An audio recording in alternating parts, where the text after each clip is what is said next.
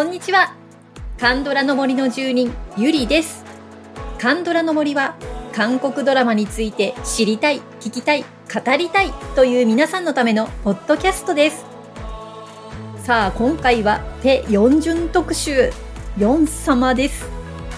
ペ・ヨンジュンさんねこの韓流ドラマの先駆けになった偉大な俳優さんですけれども1972年8月29日生まれ今年49歳になられるということです。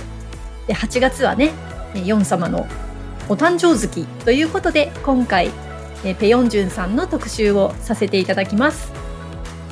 日本では NHKBS で2003年に放送された冬のそなたで有名になりましたよね、まあ、これがきっかけで日本に、まあ、ヨン様ブーム韓流ドラマブームが吹き荒れたわけですけれどもさあリスナーの皆さんからねどんなコメントが寄せられていますでしょうか。たっぷりとご紹介してまいります。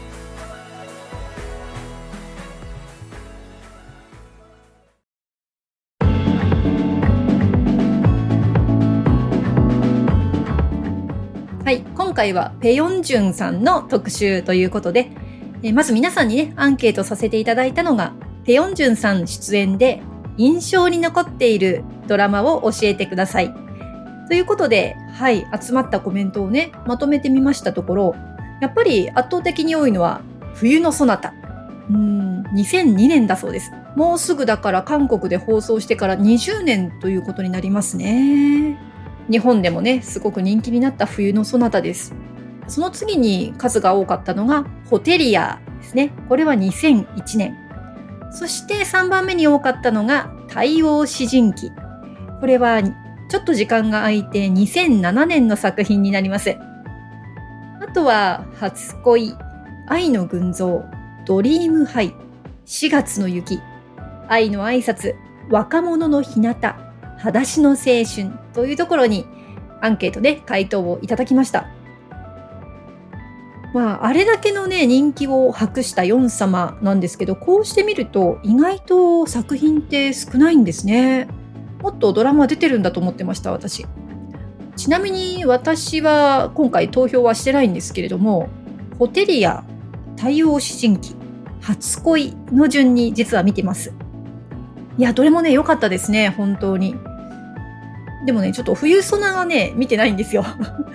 冬ソナが流行った当時、私の母と、その母の姉、私のおばがもう続婚で、あのまあ、当時私まだ20代だったものですから、韓流ドラマね、まあ、あれは私の親世代がハマるもんだよって思ってて、まあ、見向きもしなかったんだよね。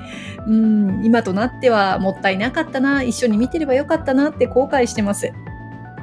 はい。では、コメントね、お読みしていきましょうか。では、まずね、ヨン様が韓流にハマったきっかけという方々から紹介していきましょう。最初にご紹介しますのはロブコさん。初めて沼落ちしたのは冬ソナのヨン様。日本の俳優さんと違う優しい物腰やはにかんだ笑顔にドボン。それからは韓流ドラマばかり見て今に至ります。だから私にはヨン様は初恋の人で今も思い出すとキュンです。スタートがヨン様だと目が肥えちゃって困りました。はい、次はごまちさん。とにかく皆さんご存知のあの笑顔に射抜かれたんですよ。彼がスタートです。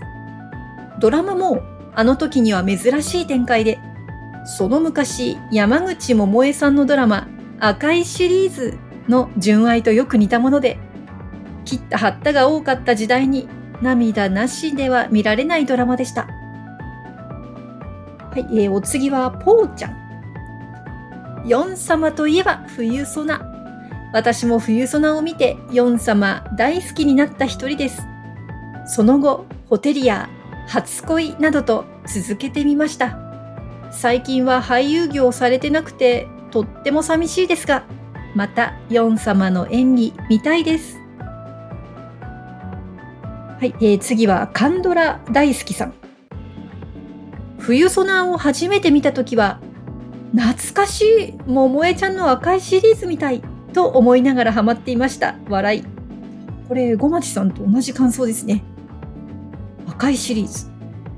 ペヨンジュンさんが来日されて NHK の特番でお話しされている姿を見てなんて誠実な人なんだろう。ファンを家族と呼んでる。とか全てが新鮮で感動したのを覚えています。あの時のヨン様のお人柄があったからカンドラにはまっていったんだと思います。ヨン様ありがとう。セイルチカハムニだ。ねえ皆さんあの嬉しそうなコメントですよね。冬ソナねやっぱり本当に皆さんに強烈な印象を残したってことでしょうね。はい、えー、次はねこのヨン様のドラマの作品印象に残ってるドラマを皆さんにねポチポチあの、チェックしてもらって投票してもらったんですけれども一番多くチェックが入った方ご紹介します。楓さん。楓さんはね愛の挨拶若者の日向初恋愛の群像ホテリア冬のそなたと来てます。すごいですね、まあ、一番ね多く見てる人ということでご紹介いたしましょう。今思うと演技力は疑問ですが誠実な役の似合う役者というイメージです。初恋の役が新鮮でした。はい楓さんありがとうございます。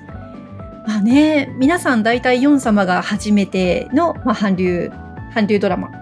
でその後ね私たち、まあ、20年以上あの見続けていていろんなね俳優さんいますしね、まあ、目が肥えちゃったっていうのもあると思います。でもやっぱりあのいいですよね。特に初恋。これ私もあの数年前に実は見たんですけれどもこれ視聴率韓国で65.8%っていうすごいですよね。1996年の作品ということですけれどもあのすごく冬ソナのイメージを持っていた私はあの初恋でね演じられてる、まあ、ヨン様っていうのがものすごく楓さんのおっしゃる通り新鮮に感じましたね。あの主役の、ね、男性の弟役だったんですよね。私も最初見始めたもののすごいまあ日本で言えば昭和感たっぷりというか古い感じのドラマなんですよ。なんだけどこのねやっぱり韓国ドラマ特有の家族思いっていうかね家族があの助け合って生きていくところとかね。でこのペヨンジュンさん演じるこの弟くんがねあのちょっと悪そうな少年から、まあ、そういうね家族思いの優しいところもあるし頭のすごく切れるあのスマートな青年っていうんですか、まあ、そういったところとあと裏の世界に生きる姿とかね、まあ、いろんな面が見られるので本当に魅力的でうん、このドラマの中ではものすごく光ってたなと思います。でちなみにあの冬ソナで共演されたチェジウさんも後半からね登場してくるんですよね。なんでしょうね私もこれを見てヨン様の演技力がどうっていうのはちょっとあまりあの演技力あるなとかそういったことは確かに思わなかったですけどあの存在感っていうのがやっぱりあるなっていうイメージをね受けました。はい、楓さんたくさん見ていらっしゃるということでありがとうございます。さあ、えー、次この方も多く見てる方ですね、えー、ミミさんのコメント紹介しますね。まさに先日夜通し YouTube で漁っていたのでタイムリーすぎびっくりしています。裸足の青春ギターを背負ったペヨンジュンがアクションまでこなし昭和のスターのようでした。おお、裸足の青春。裸足の青春は1998年ですね。うん。ウェブの方でもね、少し検索して見てみたら、なんか冬ソナとは違うワイルドさがある感じですね。あ、すいません。まだコメント続いてました。ごめんなさい。えー、クールでアウトローな部分は冬ソナの単純さんっぽいかな。うーん。クールでアウトローなヨン様が見られる裸足の青春かっこよかったですってことですねいやーそうか昔の作品もねその2000年に入る前の作品っていうのもやっぱり良さそうですねヨン様。さあ次はですねホテリア一択で投稿してくださった方をご紹介しましょう。さやさんです。友人がヨン様ラブでなぜそんなに好きになるのか不思議、過去失礼で、冬ソナを見ていました。冬ソナではかっこよさがよくわからず、彼女から借りたホテリアを見たら、あらあら、私もいつの間にか目がハートになってしまい、4フルエンザにかかったと思いました。当時そんな言葉もあったってことですね。はい。でも、4フルエンザという言葉の通り、3日ほどで症状は落ち着きました。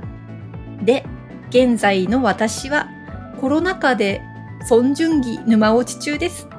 あの頃、ヨン様に恋していたおばさまたちと同じように、目がハートになっている自分がいるなんて、当時の自分は全く想像していなかったはずです。人生何が起こるかわかりませんね。本当ですよね、さやさん。私もすっごくそう思います。当時のね、ヨン様に恋していたおばさまたちって書いていらっしゃるってことは、さやさんはきっと私と同年代でいらっしゃるのかな？ね、私も母とおばがヨン様ってやってるのを横目で見ながら、まさか自分も今、チチャンウクさんとか、コンユさんとか、チョスンさんとか、もう目がハートに私もなっているんですけれども、母が目がハートになっていた時は白い目で見ていたのに、まさか自分がこんなことになるなんて。で、今、きっとうちの娘が白い目で見てるのかもしれません。はい。ね、あの、ホテリアに戻りますけど、本当に面白かったですよね、ホテリア。私自身はなんでこれを見たのか記憶がないんですけど、あの、ヨン様がね、あの、ホテルを買収しようとする、アメリカで育ってるので、フランクって呼ばれてるんですけど、そのフランク役、いやー、お金持ち、そしてイケメン、かっこよかったですね。で、このフランクがね、あの、買収しようと思ってるホテルに勤めているソン・ユナさんが演じるジニョンに惹かれるというストーリーですけれども、この二人のね、恋愛も素敵だったなと思って、うん、ソン・ユナさん綺麗だったな。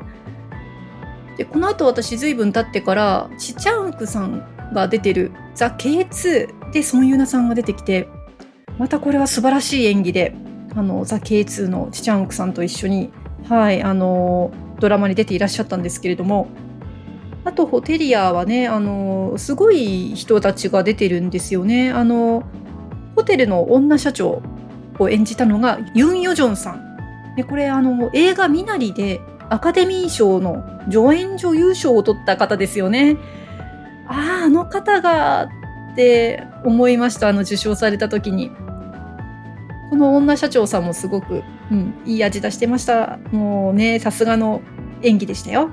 あとはあの、サバイバーに出てきたポー・ジュノさんとかね、これもまた、あの、憎めない悪役だったりとか、あとは資本家の娘としてソン・ヘキョさんがね、あの、出演されていて、これもまた中心的な存在でしたね。あの、ストーリー的にも結構面白いので、まあ、ちょっとやっぱりあの、バブル時代の感じ、バブル時代のイメージがあるんですけどね、このドラマ。まあ、どこかで見かけたらぜひ、ね、見ていただきたいと思います。そして、またホテリア推しの方がもう一人いらっしゃいますね。えー、ヤンヤンさん。ペヨンジュンで iPhone がきちんと予想変換するぐらい、韓流を日本で有名にした先駆者だと思ってます。他にもいらっしゃいますが、そのうちの一人ですよね。マフラー巻きは流行りました。私は冬ソナブームからは少し乗り遅れました。ホテリアのドンヒョクはかっこよかったです。太陽詩人記でカンドラの時代劇ブームに入りました。私のカンドラブームに影響を与えた方だと思っています。そうそう、ホテリアね、これ、えっ、ー、と、さっきフランクって紹介しましたけど、韓国名はドンヒョクですね。はい。太陽詩人記。いや、これはすごかったですよね。そうしたらじゃあ次、多様詩人教師の方のコメントいきましょう。ファングさん。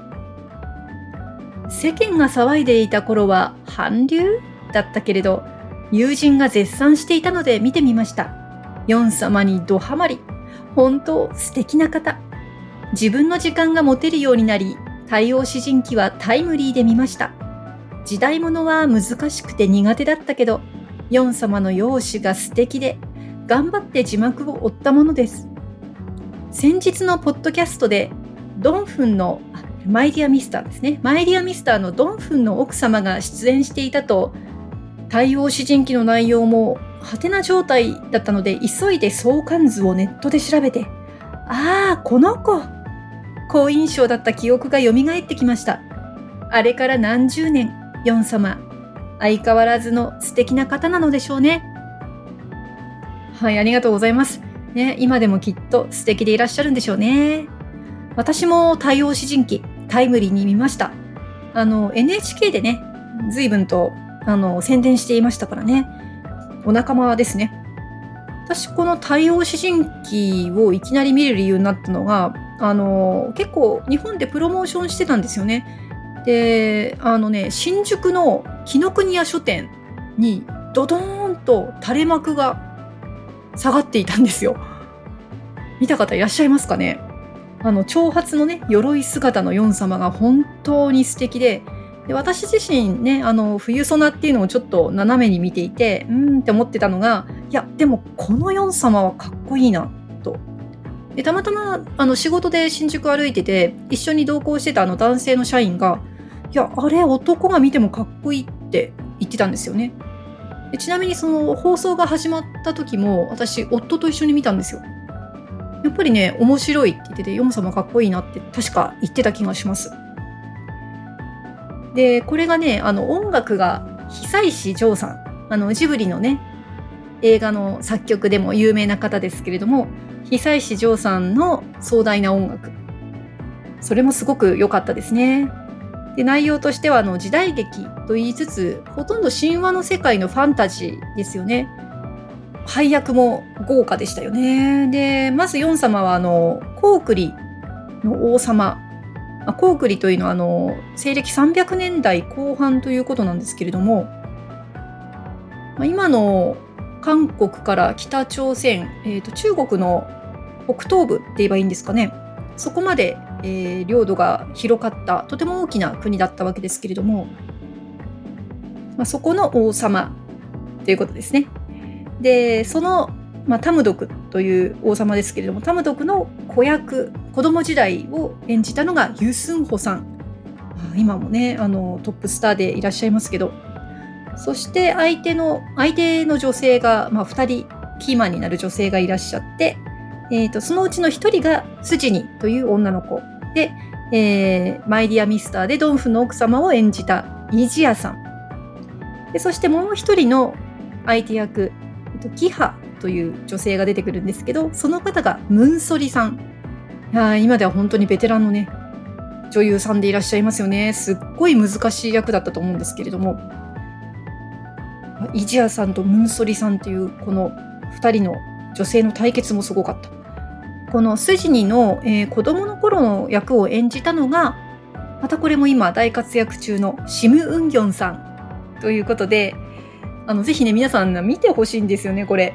あのー、特にユースンホさんとね、このシム・ウンギョンさんの子役時代、非常に可愛いですし、とっても演技が上手で、うん。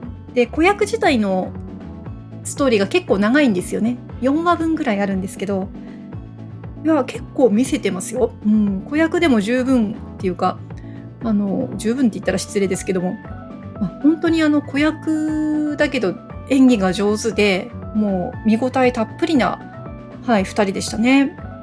ぜひこれはノーカットで見てほしいです。もう私何度見たかわからないドラマですね。太陽詩人記、はい、ファングさん、ね、ありがとうございます。さあ、えっと、次はえー、冬ソナ一択で、はい、えー、投稿をいただいた方、ネトフリ主婦さん。ありがとうございます。冬ソナが日本で放送された頃、まだ高校生でした。その当時はカンドライコールお姉様方の娯楽というイメージでしたが、とても冬ソナにはまっていました。記憶喪失、血のつながらない兄弟など、当時の私には斬新で夢中になって見てました。いつも丁寧な対応でしっかりとした基盤を作ってくれたからこそ今のカンドラ人気があるんだと思います。ありがとうございます。そうですか、まだ当時高校生。おね、今もお若くていらっしゃるんだと思いますが、記憶喪失、血のつながらない兄弟というこの、まあ、今で言えばね、もうカンドラあるあるな、あの、韓流あるあるな設定とはいえ、うん、なかかなかドキドキしちゃう展開だったっていうことですね、冬ソナ。改めて見てみようかな、私も。ありがとうございます。さあ、次の方は、エミリンコさん。会社で隣のロッカーの人がマフラーを巻いてくれました。ミニョン巻きよ。私、それ何？と聞きました。NHK。NHK って答えたの。それから、冬のそなたどっぷりハマってしまいました。ヨン様は手の届かない雲の上のお方だと思っていました。来日したんです。会いに行けなかったけど。映画でイメージの違う役をされてちょっとショックでした。でも、対応詩人記、再び燃えました。ハマりました。ヨン様はこのドラマからお姿を見せなくなり、私にとっては雲の上のお方、手の届かない神様のような存在のままです。ありがとうございます。ねこの太陽詩人記もね、まあ、王様とか神様とかね、演じられたので、うん、なんかそんなイメージありますよね。そうですね、来日されたんですもんね。すごく大きなニュースになってましたね、当時ね。それだけね、本当に当時、多くの多くの女性の方が見ていらっしゃったんですね。冬のそなた。はい。さあ、次は、これは、えっ、ー、とね、ドリームハイ一択で、えー、コメントをいただいた方、千原直美さん。とにかくいいって感じです。話すと長くかかっちゃいます。はい。ここまでのコメントでした。いやー、聞きたかったですよ。長くてもよかったのにもっとコメントをいただきたかった。ドリームハイ。これ2011年の作品ですね。これが残念ながらヨン様の最新のドラマということになってしまうわけですけれども、あれからもう10年ということですね。ドリームハイにはね、その主要のメンバーというよりは、あの、ちょっと脇から出てくる役だったというふうにも聞いてはいるんですけれども、うーん、まあ、カメオでいいからな、なんかもっといろんなドラマにね、出てほしいなという気持ちもあります。はい。さあ、えー、ここからものすごく熱のこもった、はい、コメントを紹介していきましょう。えー、つぼったつぼさん。ゆりちゃん、こんにちは。はい、こんにちは。毎度長文なつぼです。今回はなるべく短くします。が、長くなったらごめんなさい。ペコペコ。あ、もう最初に謝っちゃってますね、つぼちゃん。今回はヨン様特集なんですね。ヨン様といえば、日本に韓流ブームを起こした方ですよね。日本の礼儀正しいマダムたちが退去してロケ地に来て、ヨン様ヨン様って呼ぶから、現地スタッフや監督さんまでがヨン様呼びをしたとかしないとか、すごいですよね。でも、その頃の壺は、韓流に興味がありませんでした。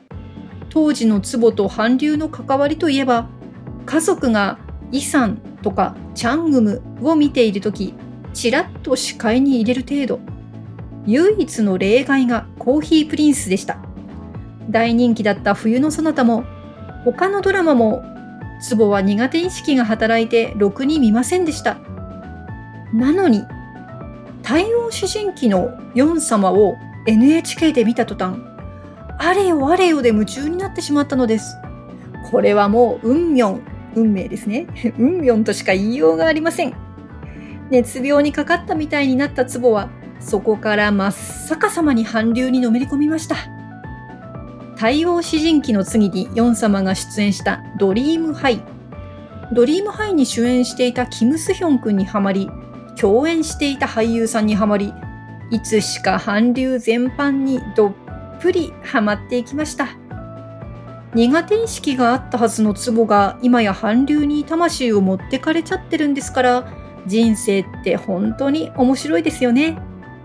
太陽詩人記で韓流の魅力を教えてくれたヨン様は、壺の大恩人です。コーヒープリンスで出会ったユッピー、えー、婚友さんのことですね。ユッピーに再会できたのもそうですが、たくさんの作品を楽しむことができるのも、ヨン様のおかげだと思っています。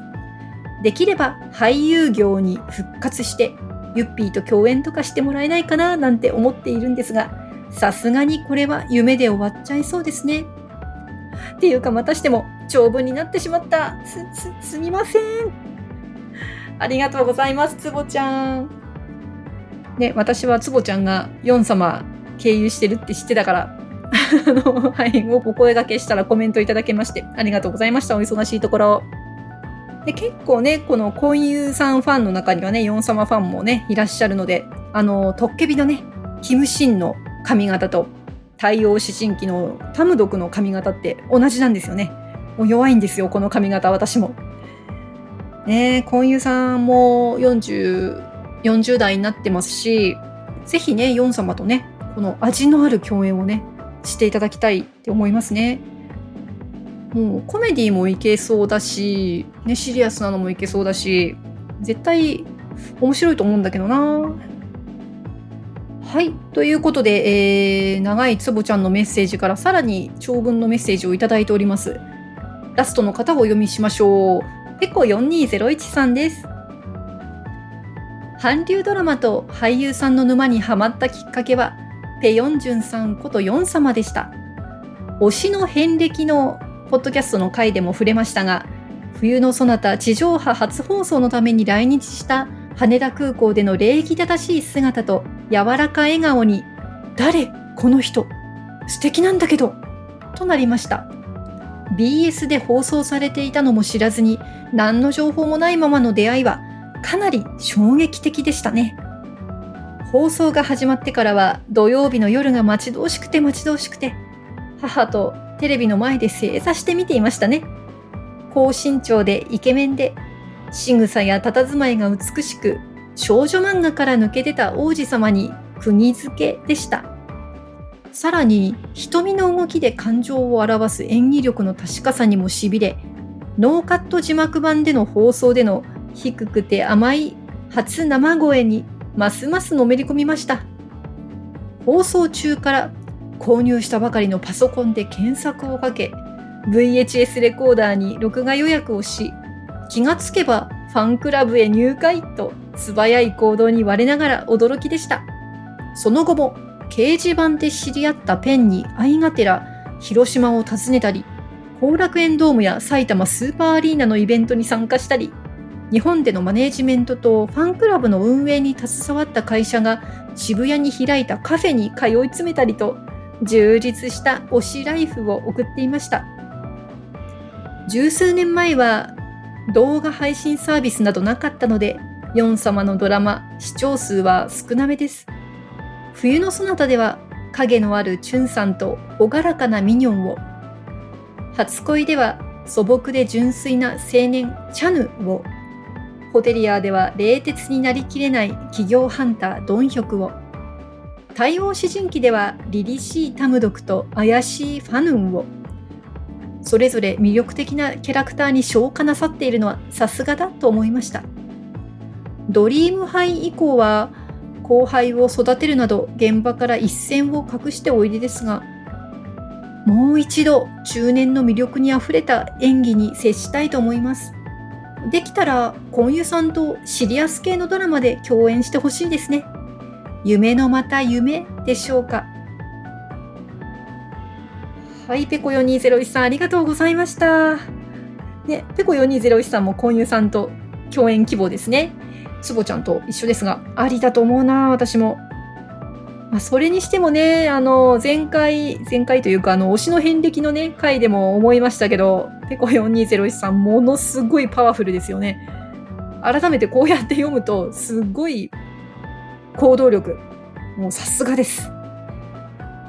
ね、掲示板でペンの方がね、その交流されていたっていうことで、まあ、うちのおばもね、当時、あの、掲示板、ね、ゆりちゃんちょっと掲示板、インターネットを 教えてくれないとか言ってて、あの、いろいろ教えてあげた経緯があるんですけれども、もしかしたら、ペコ4201さんとうちのおば、何か掲示板でやりとりがあったかもしれませんね。はい、ということで以上、ペヨンジュンさんの特集ということでした。ね、本当ね、この最後のね、ペコ4201さんのコメントの通り、いろんなキャラクターをね、ものすごく魅力的に演じてきたヨン様。うん。まあ、演技が上手かどうかっていうよりは、この雰囲気とかね、その、オーラっていうのかな。この引きつける魅力がやっぱりものすごいあった俳優さんだなって思いますこの韓流ブームをね切り開いた立役者もペヨンジュンさんということでこの昔のドラマに関しても彼の輝きというのは本当に色あせずにね今でもキラキラ光ってるって思いますのでぜひ機会がありましたらペヨンジュンさんの昔の作品も見てみてください。